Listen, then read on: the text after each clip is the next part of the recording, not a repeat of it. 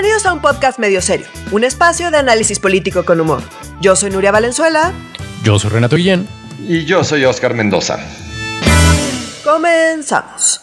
Hoy vamos a hablar de cómo las decisiones del INE siguen enojando a Morena, de cómo Nale tuvo que doblar las manitas, del nuevo show de Andrés Manuel llamado Acuerdo Nacional por la Democracia y de las obscuras declaraciones de Clara Luz Flores.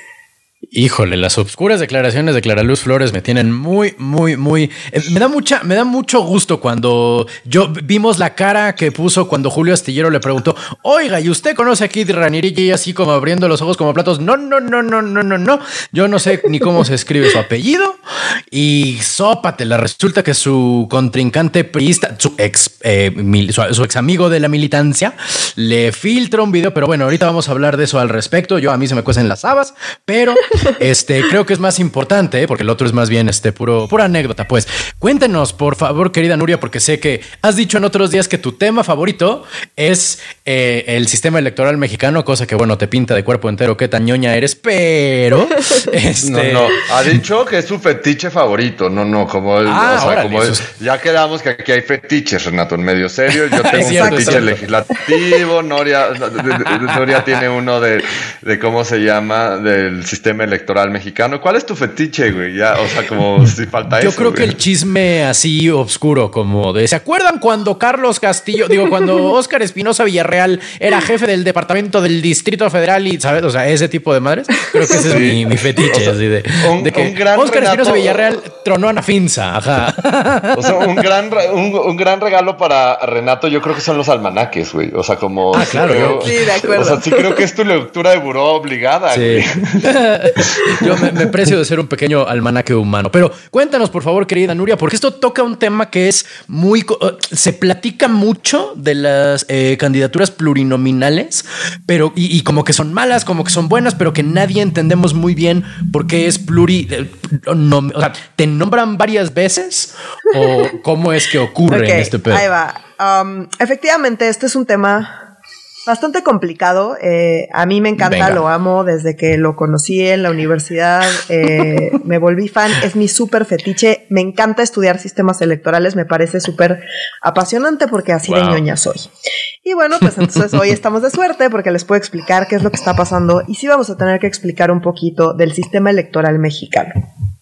Muy ¿Qué bien. es el sistema electoral? Primero, para empezar. El sistema electoral son las reglas que, ha- que- que transforman los votos en lugares en el legislativo y en el ejecutivo Ah, caray, y demás. Pero ahorita nos vamos a concentrar, ni siquiera en todo el legislativo, nos vamos a concentrar en la Cámara de Diputados. ¿Ok? muy Eh, bien. ¿Por qué? Porque las elecciones de este año pues, son para la Cámara de Diputados federal, entonces me voy a concentrar en eso. La lógica que voy a explicar aplica también para eh, el Senado, aunque las reglas son un poquito distintas. Entonces digo, esto lo quiero hacer como nada más como aclaración, pero me voy a enfocar exclusivamente en la Cámara de Diputados Federal Mexicana. Entonces, En la cámara baja, como le dicen en el periódico, ¿no? Exactamente. Entonces, eh, Muy bien. el sistema electoral mexicano es un sistema mixto. ¿Esto qué quiere decir? Hay, digamos, como dos reglas eh, básicas para eh, traducir votos a eh, espacios en el legislativo, a legisladores, digamos. El primero es la regla de mayoría, que quiere decir que, pues, el, el que obtiene más votos es el que gana el distrito. ¿Qué es un distrito? Todo el territorio nacional se divide en 300 distritos. Sí, literal, son- es una división geográfica. Cada Como uno los de esos espartanos. distritos, ¿eh? Sí, Uno exacto. Por cada. Espartano. Entonces, entonces tenemos todo el territorio nacional está dividido en 300 distritos electorales federales. En cada uno de estos distritos, la regla de mayoría lo que te dice es, el candidato que tenga más votos en ese distrito gana. Esa es una regla. Muy bien. Otra regla distinta es la representación proporcional, que ahí la idea es, vamos a hacer del Congreso un reflejo exacto de los porcentajes de votación obtenidos por cada partido. ¿Ok? Entonces, si Además del 40%... uno por uno. Ajá, son, dos- son las dos. Ok. Ahorita no estoy hablando del mexicano, estoy hablando de como de dos reglas básicas. Una es Ah. mayoría, que la regla es el que obtenga más votos se lleva todo. Ok. Y otro, en el otro, digamos, en el otro extremo está la regla de representación proporcional, que es vamos a hacer del. Congreso un reflejo de los porcentajes de votación obtenidos. Entonces, hay países que son meramente de representación proporcional. Y hay países como Mm. Estados Unidos que son meramente de mayoría. ¿Ok? Ok. En México tenemos un sistema mixto, que lo que quiere decir es que utiliza eh, una parte de una regla y otra parte de otra regla. Entonces, regreso al tema de los distritos. Tenemos 500 diputados, pero tenemos solamente 300 distritos electorales. Entonces, ¿qué es lo que pasa? Decimos, ok, 300 diputados van a ser electos por la regla de mayoría. Es decir, el que obtenga más votos en ese distrito se queda con ese espacio en el Congreso. Ok. Después hay otros 200 diputados. Esos 200 diputados se reparten de manera proporcional, de ahí que sea la famosa regla de RP, representación proporcional. ¿Cómo Ah. funciona esta regla? La voy a simplificar un poquito, pero básicamente ahora el territorio para los de RP, para estos 200 de representación proporcional, el territorio nacional se divide en cinco. ¿Ok? Ok. En cada uno de que son eh, las circunscripciones. Sí, se llama circunscripción. Son cinco circunscripciones Ah. nacionales. Y que En agrupan a varios estas- estados. Exacto, que, que cada circunscripción tiene a varios estados y pues la idea es que más o menos tienen más o menos la misma cantidad de electores en cada circunscripción y en cada distrito. Entonces, de hecho, hay redistritaciones de manera periódica, digamos, como para irse ajustando a los movimientos poblacionales. Entonces, Órale. regreso. Estas cinco circunscripciones, ¿qué es lo que pasa? Todos los partidos mandan la famosa lista de RP, que es un listado que ahora con la regla de paridad es hombre, o sea, mujer, hombre, mujer, hombre, mujer, hombre, es un listado para que se repartan eh, eh, la- las personas que aparecen en ese listado según los porcentajes de votación obtenidos. ¿Ok? Entonces, eh, así se reparten estos 200 diputados. ¿No? Entonces, cuando tú vas a votar, ¿qué es la parte extraña del sistema electoral mexicano? Que solamente emitimos un tache. Entonces, tú llegas a votar, entonces quieres votar por el diputado federal del, de Morena en tu distrito. Correcto. Entonces vas y pones un tache. Ahorita no voy a hablar de coaliciones, ¿no? O sea, es nada más para entender las reglas. Tú pones un tache en Morena. Aquí estás votando por el diputado de Morena para tu distrito, de esos 300 de mayoría, y cuenta esa- ese voto para la lista de, eh, de representación proporcional de Morena, digamos. Ok. Tengo una pregunta, tengo una pregunta. Sí. Esa esos 200, esos que elige Morena de Ajá. RP, ¿son información pública o se amanece uno no con la sorpresa de, ay, güey, voté por no sé quién? está en la boleta. Ah, en la parte de atrás de la boleta, que ves unas Ah. letritas minúsculas, esas letritas minúsculas No, son las listas de representación proporcional. Ah, Si tú mira, qué tu boleta, tú sabes por qué diputados estás votando también. Ah, no más. Entonces, digamos que ese tachecito que tú pones por Morena vale para el diputado de representación proporcional de tu distrito, por un lado, y por otro lado, es un voto que va para el porcentaje de Morena para las listas de representación proporcional. Entiendo. Entonces, técnicamente estás votando por, pues, por ambas cosas, por la lista de Morena, digamos, en, del lado de representación proporcional, y por el candidato de tu distrito de Morena. ¿Qué pasa en otros países con sistemas mixtos? Normalmente dividen esta, vota, esta votación. Entonces tú pones, tienes un voto para representación proporcional y otro voto para mayoría. Entonces tú votas por un candidato en mayoría y por un partido en representación proporcional. ok. ok. Entonces, eh, acá nos pasamos a cuáles son las ventajas. ¿Por qué tenemos un sistema mixto? Bueno, porque ambos sistemas tienen ventajas y tienen desventajas. Un poco la idea del sistema mixto es tener lo mejor de ambos mundos, aunque hay quien dice que lo que tienes es lo peor de ambos mundos. Lo puedes ver como vaso medio lleno, vaso medio No vacío. me sorprende. Ajá. Sí. ¿Cuál es el problema con la regla de mayoría? Que pues es la más sencilla, porque dices pues que gane el que tenga más votos y ya. Bueno, pues vamos a imaginar Pues que en tu distrito, Renato, eh, hay 10 personas Ajá. que votan. Y Sí. seis personas votan por Morena y cuatro personas votan por el PRD. Ok.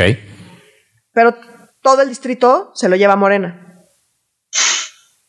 Ok. Entonces, pues la representación en el Congreso pues solamente va a representar a seis de las diez personas.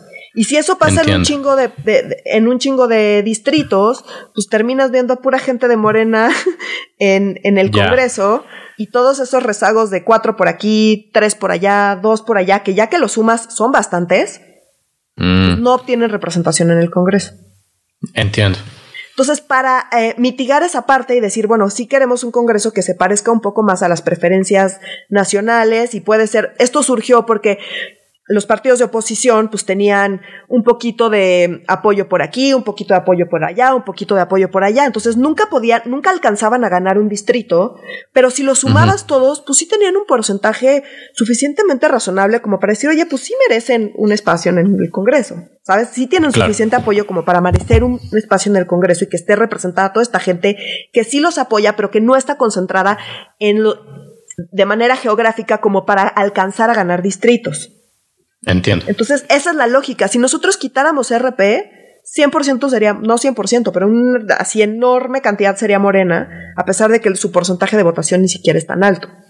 Entiendo. Por, y se quedaría fuera mucha gente. Digamos. Exactamente. Eh, o sea, no fuera de las curules, sino la, las personas que no votaron por Morena no tendrían representación, en la Cámara de Diputados. Exactamente. Oh, Entonces, un poco para mitigar eso, esa es la idea de los de representación proporcional. Entonces, acá dos cosas. Si votamos por ellos, sus nombres están en la parte de atrás de la boleta, esa es la primera. Mm. Y dos, sí son importantes porque nos permiten tener un Congreso que represente un poco mejor eh, pues las preferencias de la gente, que en un, en un país tan diverso como México, pues sí es importante que, pues, que, haya una pluralidad de voces en, en nuestro Congreso.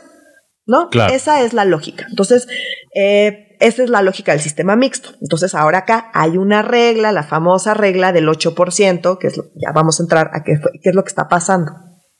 La regla de 8% dice, y está en la Constitución, artículo 54, desde 1996. Esta regla fue la que permitió que el PRI perdiera mayoría en el 97.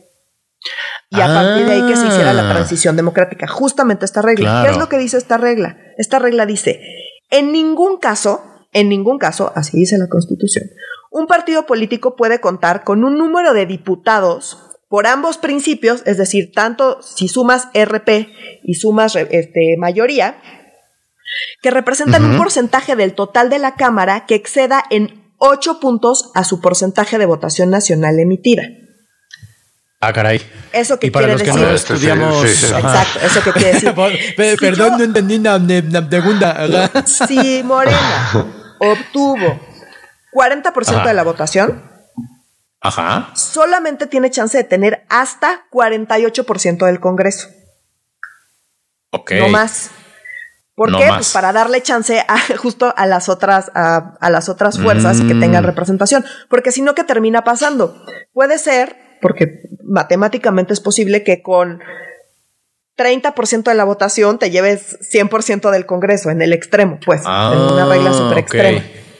Ya. Depende de, otra vez, de cómo estén organizados geográficamente, de cuántos distritos haya, de un montón de cosas, pues, o sea, no me voy a como clavar en, en, eso, pero a lo que voy es para evitar que haya una disparidad muy grande entre la voluntad de la gente y la representación en el Congreso, pusieron esta cláusula. Entiendo. ¿Qué es lo que pasó? Pues esto más o menos funcionaba bien, pero después de las elecciones de 2009, ¿se acuerdan que hubo toda una serie de reformas? Sí. La elección de que perdió AMLO, de 2006. sí, correcto. O sea, bueno, ajá, de, 2006-2009, digamos, después de que perdió AMLO, em, en el 2006 empezaron a haber muchos cambios en, eh, en las reglas electorales. Que era cuando AMLO era el presidente legítimo, me acuerdo, y estaba, y estaba hablando justo al respecto de esos cambios, como de que trataba de que lo afectaran, si mal no recuerdo. Sí, sí. O sea, y que se eh. llevaba su silla por todo el país, pero no, esto fue justo la reforma que impulsaron la, oposición para que eh, AMLO eh, y su movimiento estuvieran tranquilos que las reglas electorales iban a cambiar para que lo que había sucedido en 2006 no se repitiera. Y que también pasó por la renuncia del consejero presidente del INE, que era este Luis Carlos Ugalde. ¿Ya te acordaste de esa parte? Ah, cierto. Ok, ok, ok. Luis Carlos Ugalde, que parecía el, el, papá de los monsters. Sí, sí, sí. Exacto. Entonces, a ver, regreso a toda esta explicación. Uno de los cambios fundamentales que hubo en toda esa serie de reformas, entre otras cosas, fue el tema de las coaliciones. No sé si se acuerden, pero antes, hasta 2009, cuando había partidos en coalición, por ejemplo, cuando en las elecciones del 2000, la, coalición eh, PAN Verde. Sí, claro. En esa coalición tú ponías, o sea, tú veías en la boleta literalmente un logo conjunto del PAN y el verde y tú ponías un tache ahí. Sí.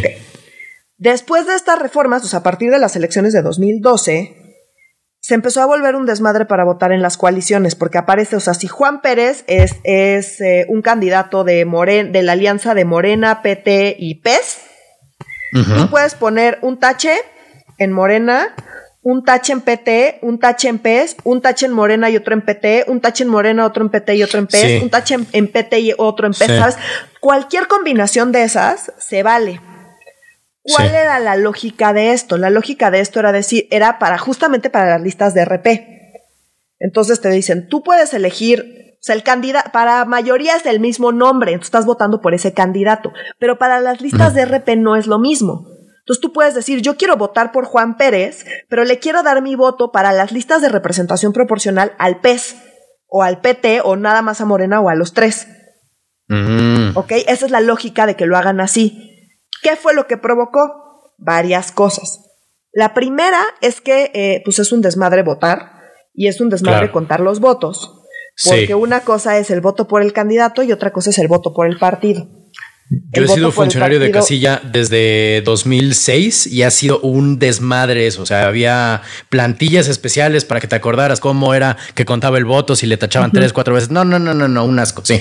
Exacto. Entonces, eso fue por esta reforma, que lo que buscaba era mm. eh, que no porque te juntas, eh, pues ya tienes como todas las ventajas cuando pues quizás el partido grande pues es el que se debería llevar más votos de representación proporcional. ¿Ok? Claro. Entonces, ¿qué es ¿cuál es el problema? La regla del 8% la aplican para los partidos, no para las coaliciones.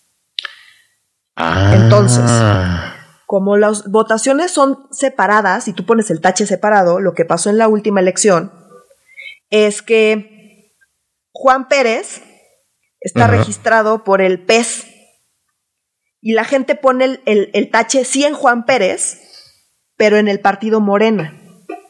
Ok. Ya, entonces gana Juan Pérez del PES. Ajá. Tiene su, pues tiene su lugar porque ganó su distrito de mayoría eh, pero para las listas de representación proporcional, ese voto se va para Morena, digamos. Ay, güey. Entonces, por eso el PES perdió el registro porque no alcanzaron lo suficientes, no alcanzó el 3% de los taches sobre el PES, pero su candidato, que estaba registrado a nombre del PES, ganó el distrito de mayoría. Entonces, por eso el PES perdió el registro pero pues mantuvo a su, a su legislador porque su legislador pues, fue el que obtuvo la mayor cantidad de votos, el, el nombre de la persona, digamos, en su distrito. ¿Qué es lo que pasa con esta? Les digo, ese es el extremo porque el PES perdió el registro, pero en el caso del PT, por ejemplo, el PT obtuvo un montón de legisladores vía eh, mayoría que estaban registrados a nombre del PT y no se excedió en la, en la representación proporcional. Entonces le tocaron además diputados de representación proporcional que si se los hubieran dado a Morena, se hubiera pasado del 8%. Entonces, ¿qué hace ah. Morena? Pone al candidato, o sea, por ejemplo, Mario Delgado. Mario Delgado estaba registrado a nombre del PT. Entonces, los votos por Mario Delgado, eh, pues en realidad son votos por Morena. Y registrarlo eh, eh, eh, por el PT lo único que hace es evitar que Morena se pase de ese 8%, porque pues técnicamente es el PT, no es Morena. Entonces le siguen dando diputados de representación proporcional, porque pues Morena ya, ya se topó, digamos, del 8%, pero el PT no. Claro. Y en la realidad le están dando pues un chingo más a, Morena de lo que le correspondería. ¿Cómo se ve ah, qué mendigos. Este problema ya lo habíamos tenido, o sea, el problema es que eso viola la Constitución. ¿No? Entonces, en 2012 pasó con la alianza PRI verde, donde con el 40% de los votos obtuvieron el 48.2% de la Cámara de Diputados, es decir, 0.2% más de lo que se supone que deberían tener según la Constitución. 2015, Alianza PRI, eh, PRI, Verde otra vez, con el 40.3% de los votos se llevaron el 50% de la Cámara de Diputados. Ah, ok. Entonces, eh, digamos, tienen chance de 8% y esto fue más de 8%, fue 1.7% adicional a lo que te da chance la Constitución. ¿Ok? 1.7% y el anterior fue 0.2%. En 2018, ahí les van los números. La alianza de Morena PTPs obtuvo 45.9% de la votación emitida. Y se llevó 61.6% de la Cámara de Diputados. Ay, güey. Y esto pues es problemático porque ya tienen mayoría. Claro. Y la votación no les daba para tener mayoría. O sea, más de la mitad de la gente no votó por la alianza. Pero ellos tenían más del 60% de la Cámara de Diputados. ¿Por qué? Tienen. Porque, o, sea, tienen. Ajá, eso fue lo que pasó. Entonces, su, su sobrerepresentación es de casi 16%, del doble de lo que permite la Constitución. Y esos son espacios que no tiene la oposición, que debería tener la oposición según la Constitución. Claro. Entonces, pues esto obviamente es problemático y es algo que pues sí necesitamos modificar si lo que queremos es que nuestro Congreso pues, refleje la votación de la gente. Entonces, dada esta problemática, el INE, ¿qué fue lo que dijo? Dijo que iba, vamos a probar, vamos a verificar la afiliación efectiva. Entonces vamos a revisar a qué partido político se encuentra afiliado el candidato y a ese partido le vamos a dar eh, eh, el diputado de RP. Entonces, por ejemplo, en el caso de Mario Delgado, porque es en, el momento en el que en el que se registra como candidato. Entonces, si un afiliado de un partido se registra como candidato de otro partido, como en el caso de Mario Delgado, o sea, Mario Delgado está afiliado a Morena, pero él a la hora de registrarse hace, hace tres años, se registró a nombre del PT. En ese ah, caso, si se aprueba el acuerdo que está pasando el INE, le hubieran, se le hubieran dado, digamos, eh, ese porcentaje que le corresponde a la lista de representación proporcional, no al PT, sino a Morena, en cuyo caso se hubiera excedido de la sobrerepresentación y pues ya no podría hacer eso. Ok. Entonces, como que ese chapulineo de, pues tú eres de Morena, pero regístrate a nombre del PT para no pasarnos de la sobrerepresentación. Eso es lo que está intentando evitar el INE. Ahora, esto resuelve Justo el esa palabra venía chapulineo.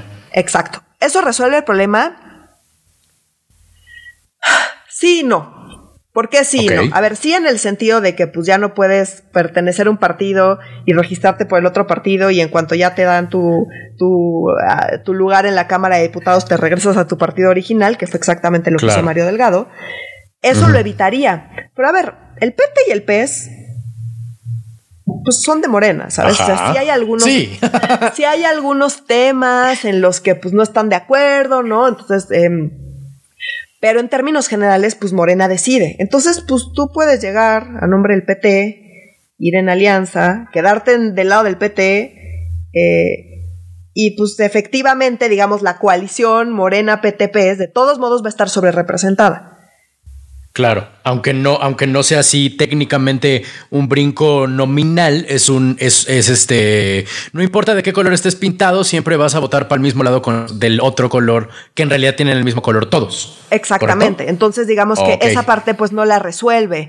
Eh, ¿Qué sería mejor, desde mi perspectiva, que la, que la cláusula, o sea, la, la, el 8% se aplicara a la coalición entera, independientemente de en qué partido está registrado? Porque así como coalición, si tú fuiste electoralmente como coalición, pues como coalición electoralmente, pues te chingas y no puedes tener más de 8% de representación.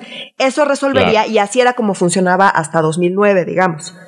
Eh, pero pero eso implica cambios legislativos necesariamente. O sea, como que eh, el INE no puede hacer eso. Entonces el INE hizo esta cosa del, del chapulineo, o sea, como para evitar el chapulineo, digamos, ese es el acuerdo que acaba de pasar. Obviamente Morena mm. está súper en contra porque pues le están quitando su posibilidad de sobre representarse y su argumento es, pues este problema lleva pasando desde 2012 y no han hecho nada.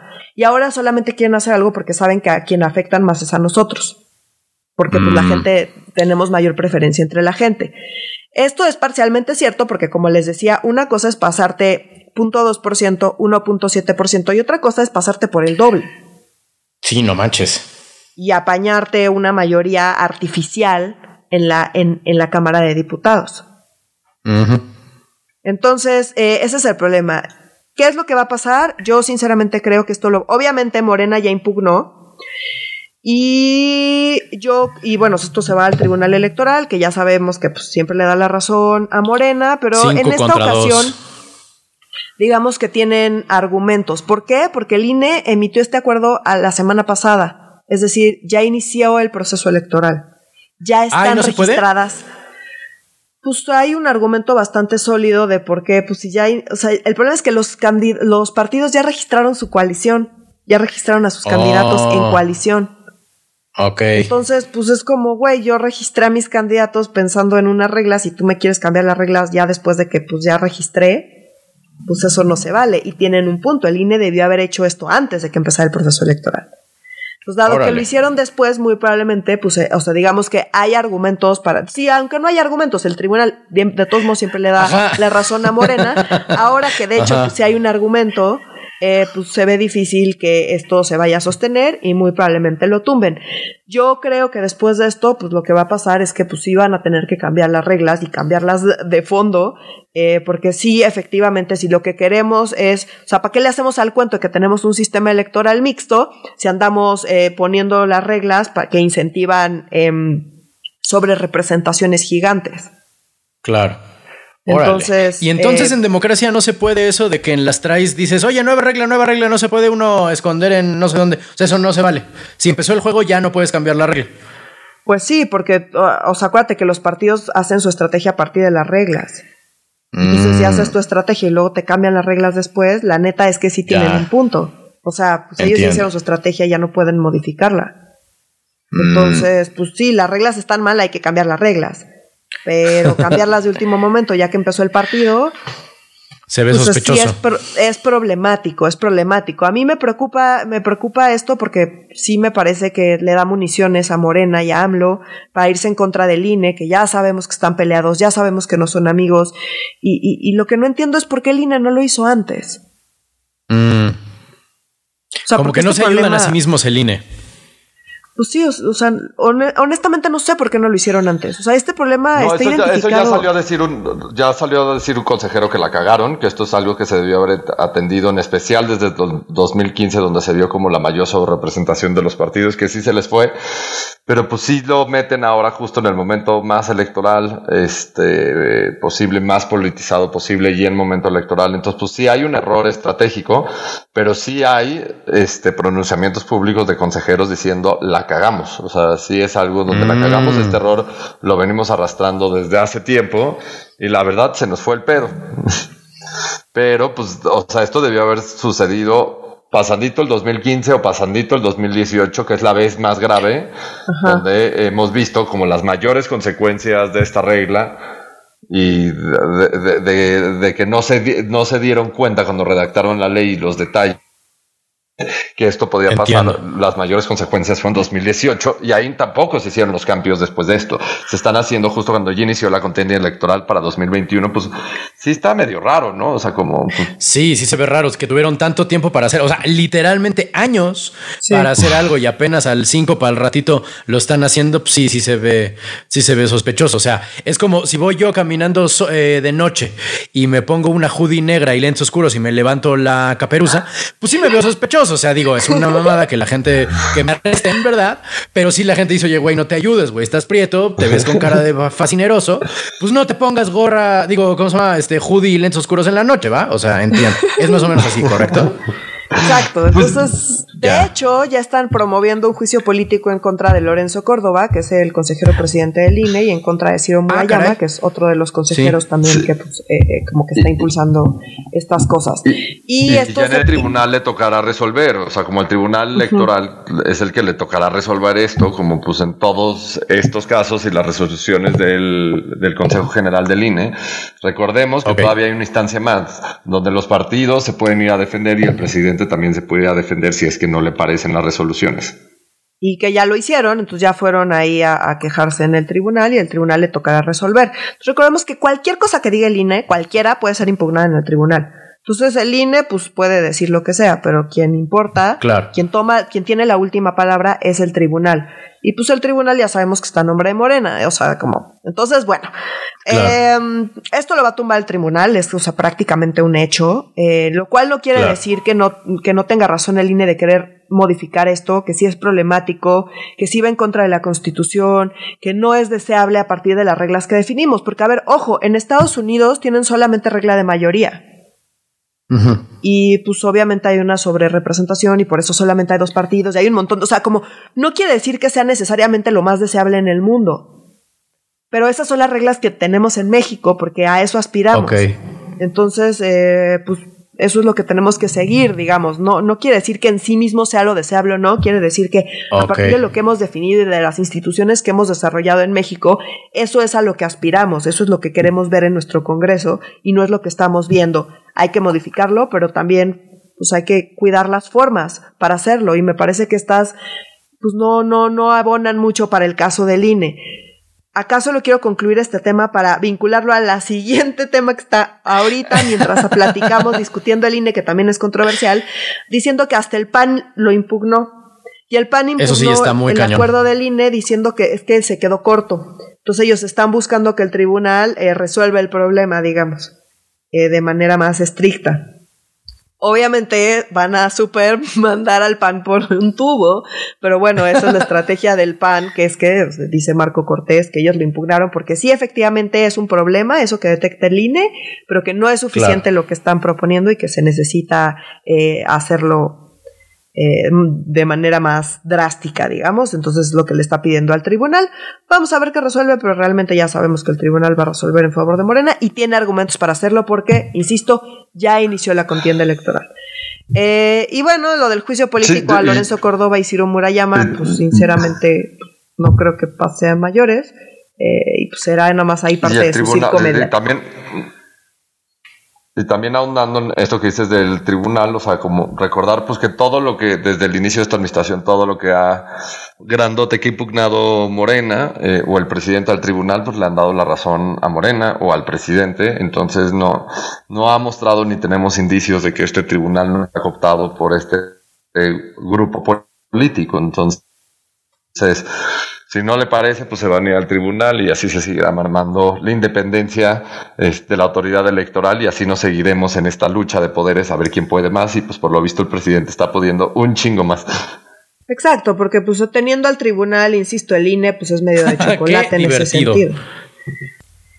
Y bueno, eh, en otro tema vinculado también, eh, que tiene que ver con las resoluciones del INE y los acuerdos en el Consejo General del INE, es lo que está pasando ahorita mientras estamos grabando este podcast, que es que eh, están decidiendo Paren las prensas. sí, están Siempre quise decir eso. Paren las prensas. ¿Qué hacer con? Eh, están eh, retirando algunas candidaturas. Entre ellas la de Félix Salgado Macedonio. Mm. Aquí hay que hacer un paréntesis, porque a ver. O sea, y él, uno, el INE está tomando como un stand súper político. Entonces, es como la primera cosa que yo quisiera decir. Completamente. Eh, igual que en la resolución que acabamos de explicar de lo de la sobrerepresentación, como en el sentido de que pudieron haberlo hecho distinto y ahorita, pues sí, es como un poco de vamos a aquí a echar, echar el cuerpo y, y servir como contrapeso de, del presidente y Morena. Que insisto, pues podemos verlo así, pero también podemos verlo como que le está dando municiones al presidente y a Morena para irse todavía pues más en contra del INE. Y a mí no me queda claro que el INE vaya a soportar estos embates. ¿Qué es lo que está pasando? A ver, eh, el proceso electoral empieza con la pre-campaña, ¿no? Entonces, un precandidato, pues antes de que los partidos elijan quién va a ser el candidato bueno, pues digamos que los contendientes eh, compiten en una cosa que se llama pre-campaña para ver pues cuál es el mejor postor. En ese proceso de pre-campaña, según las reglas, lo que, o sea, tienen que registrar en el INE y, y llevar un reporte al INE de todos sus gastos de pre-campaña. Ok. Entonces, y eso lo revisa la Comisión de Fiscalización del INE. Entonces, la Comisión de Fiscalización del INE acaba de terminar de concluir esa revisión de, toda la, de, todos los informes que enviaron los candidatos y los precandidatos.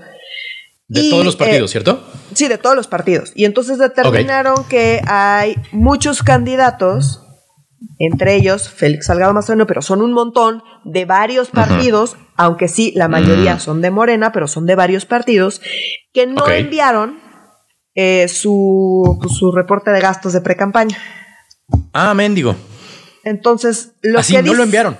No, no lo enviaron. Lo que dice la ley, ah, mm. ahorita voy con. No, lo que dice la ley es que esta es una causal para eh, retirar candidaturas. Claro. Que si tú no reportas tus gastos de pre-campaña, tienes que retirar candidaturas. Ok. Eh, muchos están diciendo, no, pues es que yo ni, no, nunca fui precandidato, pasé directo a la candidatura. El tribunal de esto ya, ya lo había resuelto y ya había dicho que si ese es el caso, pues sí, o sea, no puedes llegar de la nada a la candidatura. Si no hiciste ningún acto de precampaña, tienes que enviar el informe en ceros, pero no puedes no enviar nada. Ahora, hay unos casos que aparentemente no estaban registrados y entonces no tenían manera de enviar la información. En fin, o sea, como que hay muchos subcasos, que es lo que ahorita se está discutiendo en, el Consejo General del INE, y no ha terminado la sesión. La lógica del INE es, eso dice la ley, eh, pues la ley pues puede ser que esté muy estricto el castigo, pero pues nosotros no, no escribimos la ley, a nosotros nada más nos corresponde seguirla. Eh, obviamente, obviamente esto va a ser impugnado en el tribunal y Vamos a ver qué pasa en el tribunal, pero pues muy probablemente el tribunal, como ya dijimos, pues le dé la razón a Morena. Sí, pero también y también hay que pensar como qué motivó esto. O sea, como esta no es la primera vez que esto sucede en, todos los procesos electorales pasados. Eh, eh, los candidatos tendrían que reportar sus gastos sobre precampañas. Sí. Pero en, procesos pasados no, no, hemos, estado viendo que quieren tumbar a un gobernador desde el INE, ¿no? Entonces sí siento que también hay una motivación muy política detrás del INE. Es decir, pues sí Dado que Morena no ha atendido todo el tema de las posibles acusaciones de Salgado Macedonio, pues ¿por cómo le entramos para poder justificar al, al, a la posición política que vamos a tomar? O sea, como si están tomando una decisión muy política, intentando seguir las reglas al dedillo. Reglas que no se han seguido. En, para en otros eh, casos y que no están. a este grado de, de, estrictos. Y por cierto, Salgado Macedonio ha declarado que él nunca, él nunca tenía, y, y esto lo van a decir muchos candidatos, eh, a los que les quiten la candidatura eh, lo que está diciendo Salgado Macedonio es que él nunca, nunca fue precandidato de Morena a la gubernatura de, del estado de Guerrero, porque porque a él lo nombraron desde Morena como coordinador del comité estatal de la cuarta transformación cuando pidió licencia como senador. Nunca lo nombró Morena como precandidato, pero cosa que no es, esto es total y absolutamente mentira. Y también ya está amenazando desde la mañana que se agarren, o sea, que si, esta es la decisión, que se agarre porque el guerrero se va a fregar al INE. Y además ah, el tribunal ya había establecido como ese caso, ya había dicho, bueno, pues si no hiciste actos de pre-campaña, mandas tu informe vacío, pero no puedes no mandar nada. O sea, eso el tribunal ya lo había dicho. Ahora, entonces, bueno, digamos que ese argumento pues, se puede tumbar, pero seguramente el tribunal le va a dar la razón a Morena y no le van a quitar la candidatura. Falta ver eso. Yo, mi opinión muy, muy, muy personal es que esta no es la manera de bajar a Félix Salgado Macedonio. Estoy de eh, mi opinión muy personal, otra vez, o sea, como que hay gente que es súper pragmática y dice, a como de lugar hay que bajarlo. Entiendo la postura, entiendo por qué lo dicen. Definitivamente considero que Félix Salgado Macedonio no debería ostentar ningún tipo de poder. Habiendo dicho eso, me parece que el que el INE se ponga muy estricto cuando antes no se había puesto así de estricto, otra vez le está dando municiones a Andrés Manuel López Obrador y a Morena para decir, ya ven cómo el árbitro, el árbitro, perdón, que tendría que ser completamente imparcial, está en nuestra contra. Porque eso es lo que está haciendo, está estableciendo una un posicionamiento político, siendo que pues en principio no debería hacerlo y debería aplicar las mismas reglas siempre para todos. Y no es lo que es, o sea, como si este castigo es, es, es muy extremo, quitar candidaturas, eh, y me parece que pues sí lo están haciendo como para ser un contrapeso, que entiendo la necesidad coyuntural de que haya contrapesos, pero me parece problemático que se maneje así. ¿Puede ser También porque Creo que podría ser contraproducente, sí, porque uno, eh, eh, quizá el tribunal eh, le dé la razón a Morena y le regrese la candidatura, en cuyo caso, pues nada más va a quedar el INE como pues intentaste hacer algo que pues ya dijo el tribunal que no se valía hacer y pues estás intentando tomar partido y a la mala estás queriendo bajar y la razón por la cual Félix Salgado Macedonio no debe ser candidato es porque no es apto, no porque no presentó un papel. Claro. Entonces, un poco argumentarle por ahí para intentar lograr que no sea gobernador, me parece a mí, otra vez, es una opinión personal, es discutible, no estoy diciendo que yo tenga la razón, eh, habrá quien piense distinto y, lo entiendo, pero me parece que pues el horno no está para bollos, estamos a dos meses de la elección y que el INE se ponga un poco de pechito para que Andrés Manuel eh, le siga tirando, me parece que es problemático si además lo juntamos con todo lo que está pasando con el tema de la sobrerepresentación. O sea, y, esto es símil para Andrés Manuel, o sea, como sí puede ser tomado, como cuando fue cuando el Congreso intentó desaforar a Andrés Manuel con Fox, pues este o sea, como desde el lado de Morena y desde el lado de Andrés Manuel se, está, se puede leer de manera similar, o sea, como el INE, eh, un órgano autónomo, intentando ingerir en las decisiones del partido, que es, ellos decidieron, a pesar de eh, Félix Salgado Macedonio sea o no sea un violador, él iba a ser a huevo candidato a Guerrero sin importar, este, este, las acusaciones que hayan versado en su contra. Entonces, sí creo que políticamente estamos en un lugar donde el INE le va a llover y le va a llover grueso y definitivamente el Tribunal Electoral va a regresar esto. O sea, como sí creo que es una, una muy mala decisión política la que ha tomado el INE. Qué horror. y esto que nació como siendo un órgano autónomo, ciudadano, José Woldenberg se está revolcando en su tumba. Está aplicando las reglas al, máximo, está, aplicando las reglas al, máximo, o sea, no está rompiendo las reglas, pero el problema es, no está haciendo del todo parejo. Exacto, o sea, no, antes no lo hacía y ahora decidió que ya lo va a hacer así. Eh, y sí, el castigo es extremo, sí es extremo el castigo. Quitar una candidatura, por eso además ya que iniciaron las campañas y demás, sí es un castigo extremo. Eh, obviamente ellos están diciendo que ellos solo están siguiendo las reglas.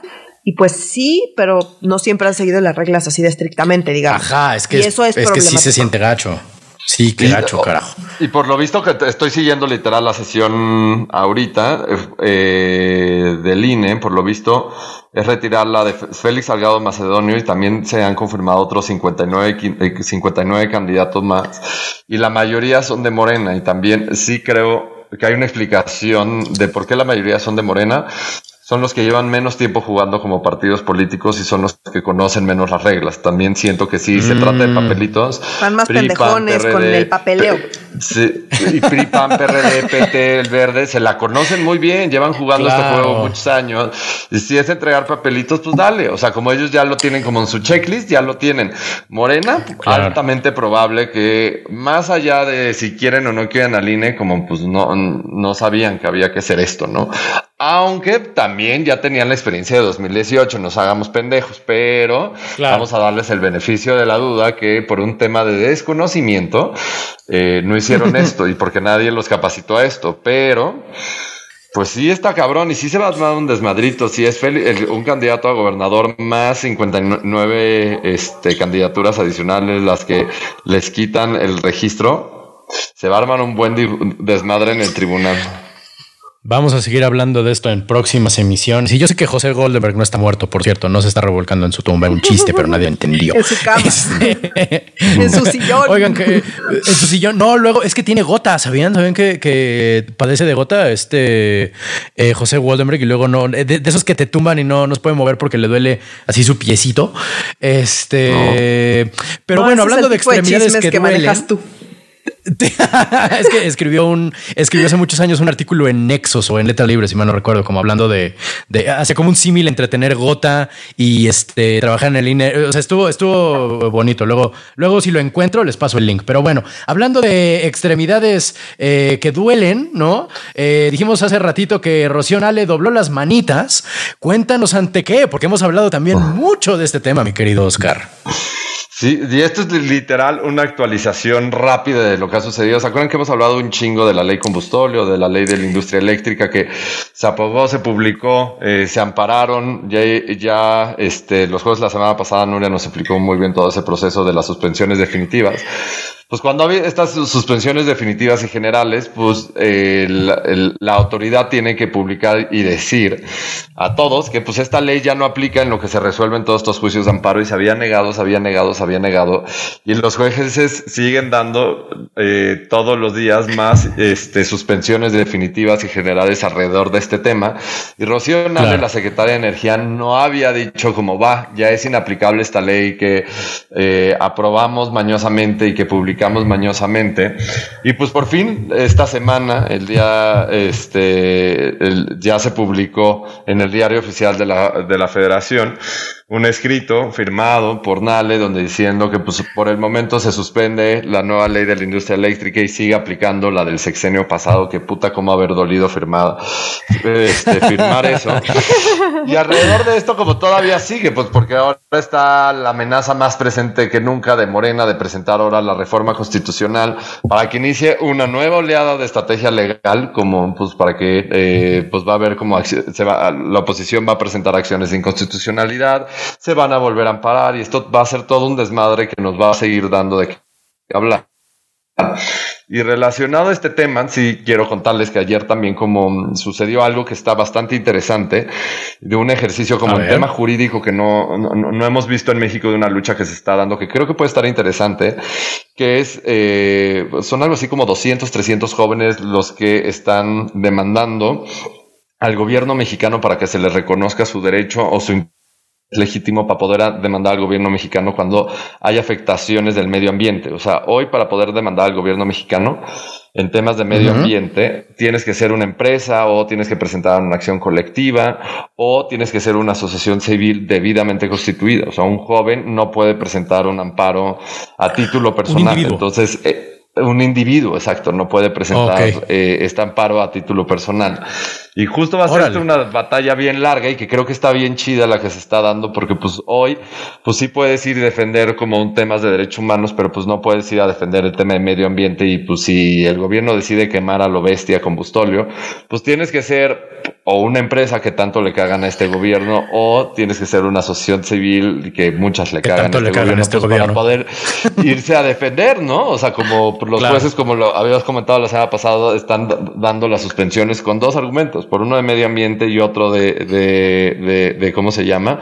Por tema de libre competencia. Pues hoy los individuos no podrían defenderse por el tema de medio ambiente, entonces va a ser una lucha bien larga la que van la que tienen que dar y creo que está chido lo que están haciendo y e interesante y que también nos va a dar de qué hablar y va a ser una batalla que se van a tener que echar y que seguramente llegará a la Suprema Corte y pues ya estaremos hablando de eso. Qué chido, qué bueno por estos chavos, o sea, estos Gretos Thunberg que están este, luchando por individualmente poder. Mande. El, o sea, el, el, tu derecho a un medio ambiente limpio no es un derecho humano.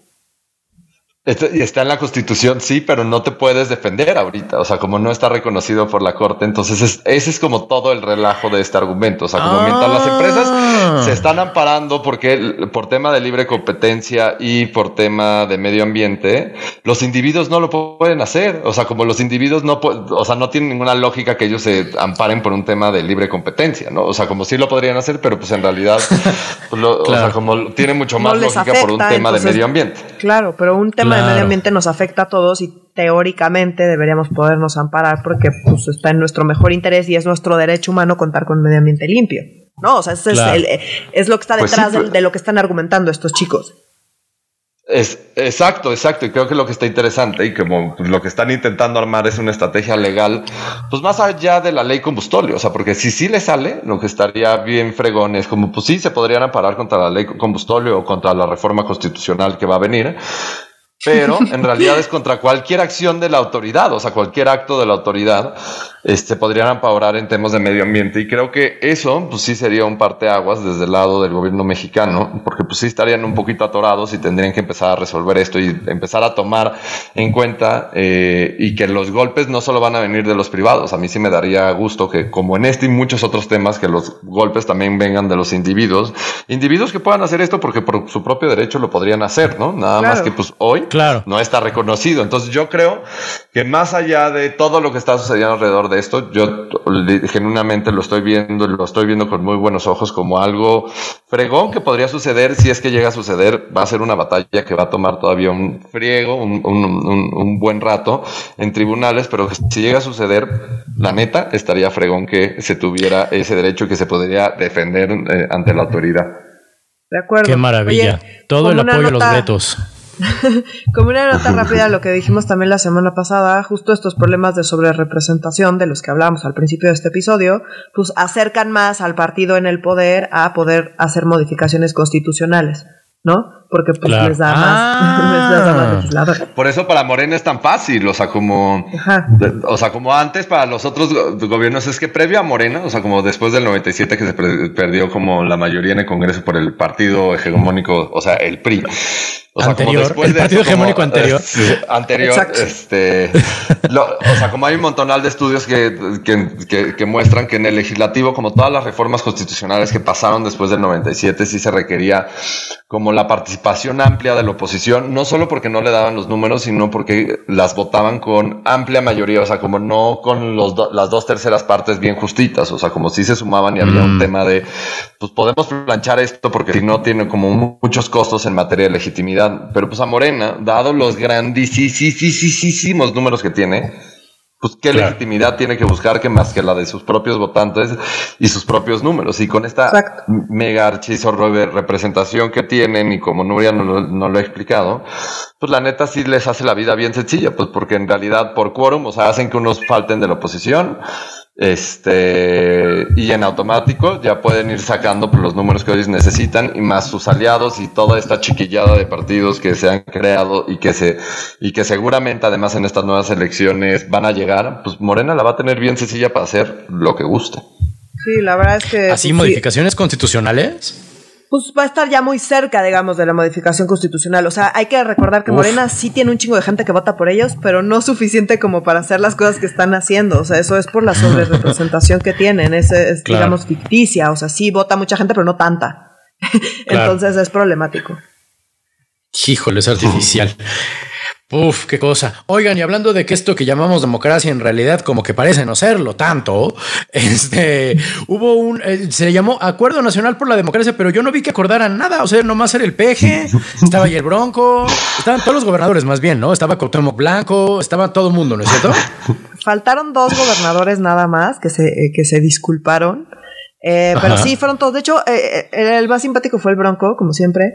Eh, porque pues, cuando lo entrevistaron allá afuera dijo, no, pues yo la neta vengo a pasear, no sé ni qué pedo con nada, yo vine a pasear, así literalmente dijo que él iba a pasear. Pinche em, Leodoro, qué mal me cae. eh, AMLO eh, tuiteó de qué se trataba el acuerdo y lo que dijo fue, todas y todos nos comprometimos a garantizar elecciones libres, limpias y respetar la voluntad del pueblo.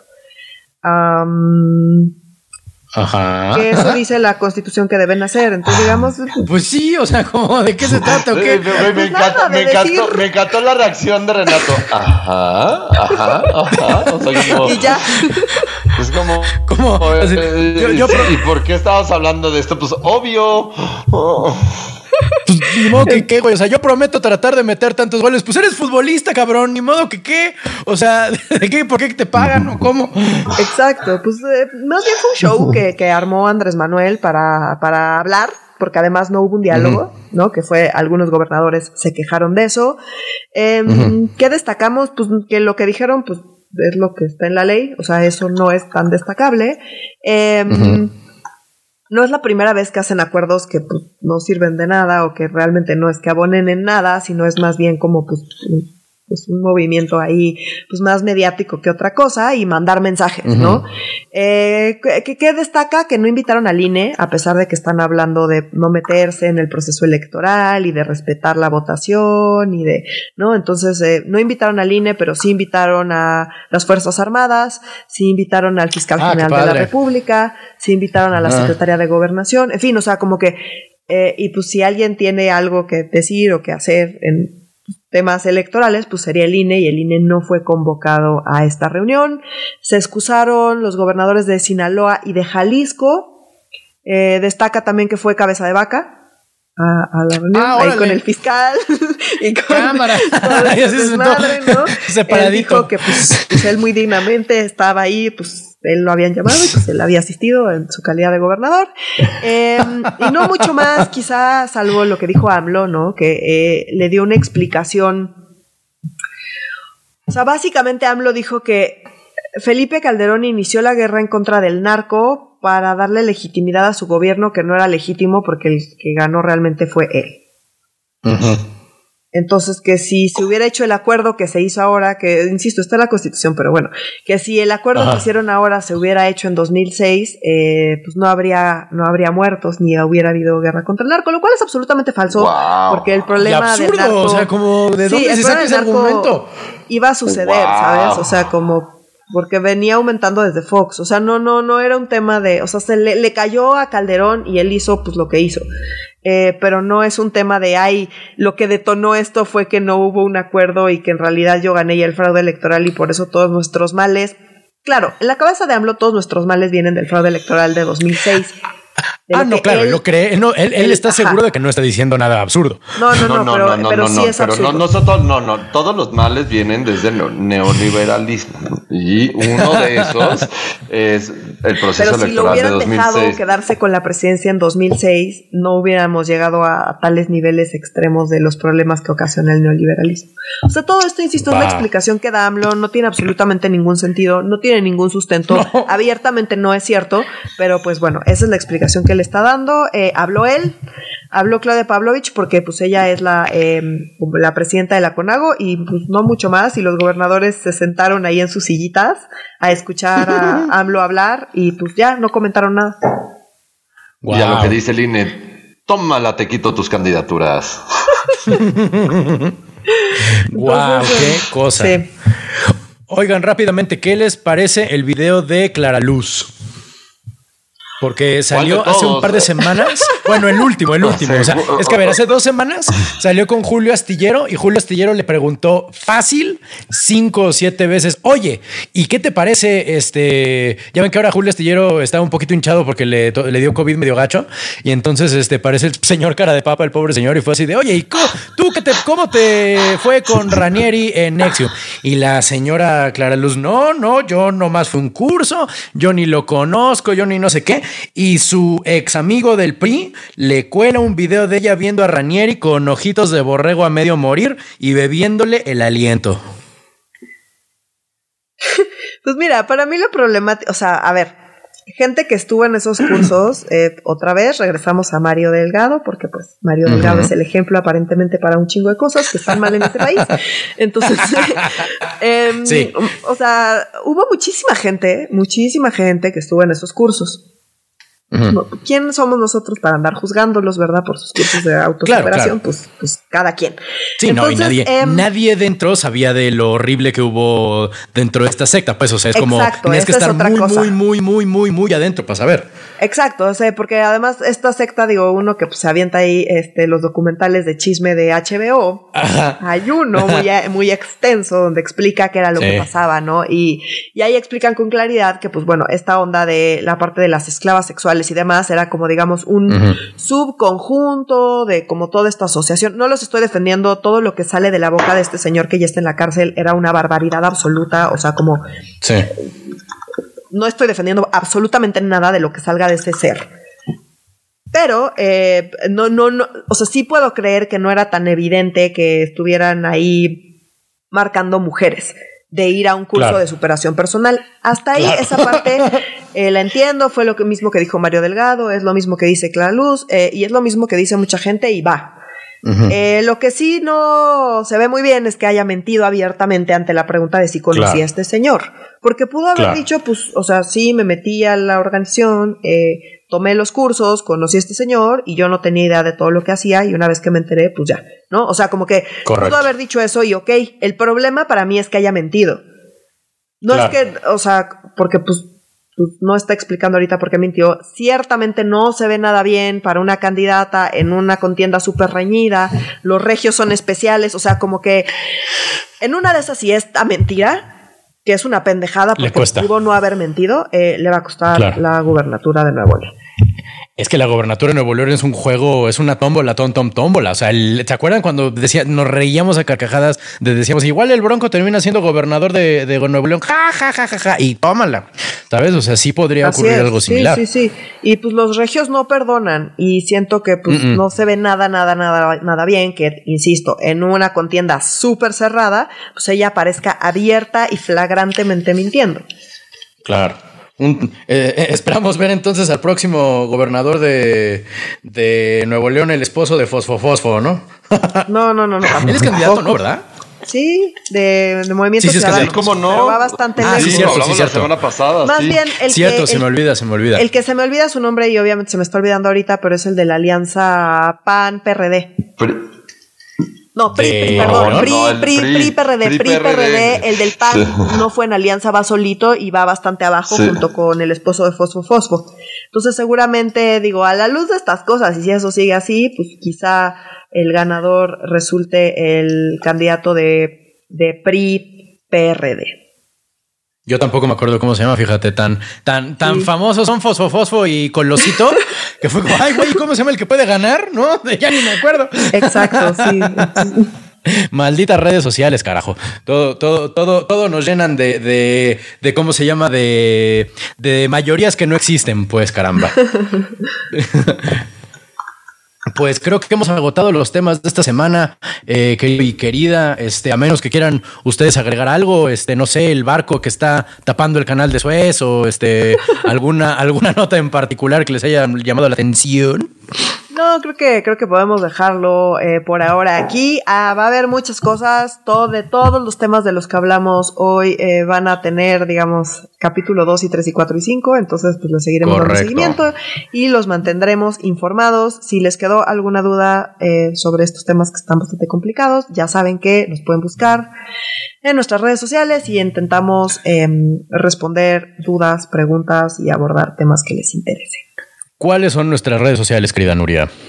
Eh, en Facebook estamos como Facebook Diagonal Medio Serio MX, en Instagram estamos como arroba medio serio y en Twitter Estamos como arroba medio guion bajo serio. Correcto, pues muchísimas gracias por haber estado con nosotros esta semana. Este, tengan la bondad de ser felices, como decía el disco de Control Machete. Este, si nos lo permite el virus y el sistema capitalista. Nos vemos la próxima semana. Yo soy Renato Guillén. Yo soy Nuria Valenzuela. Y yo soy Oscar Mendoza. Adiós.